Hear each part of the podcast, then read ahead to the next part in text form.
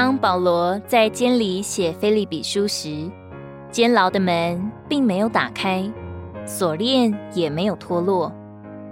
月复一月，年复一年，他依然被拘禁在那里。难道主错了吗？如同保罗三次求主挪去身上的刺一样，主不会将疾病挪去，他反而说：“我的恩典够你用的。”难道主错了吗？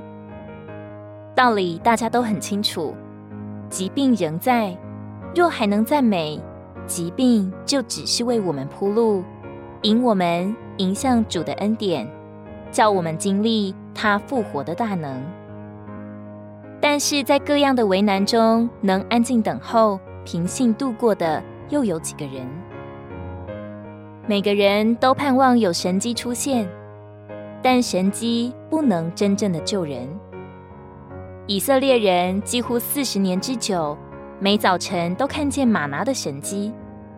以色列人经历这事超过一万次，但神仍然没有做到以色列人里面。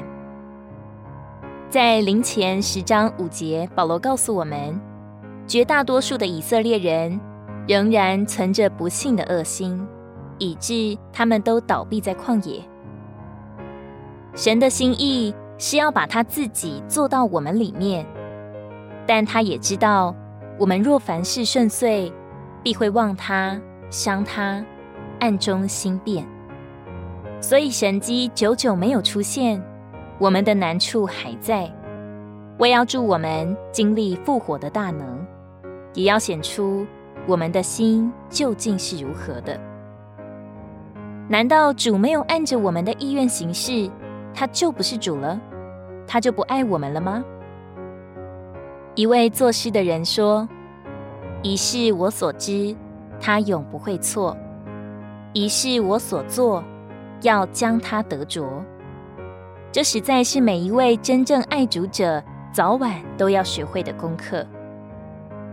哥林多前书十章十三节：那临到你们的试诱，无非是人所能受的。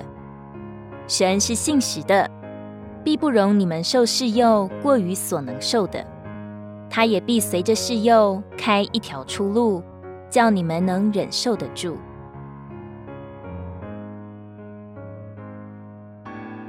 如果你喜欢我们的影片，欢迎在下方留言、按赞，并将影片分享出去哦。天天取用活水库，让你生活不虚度。我们下次见。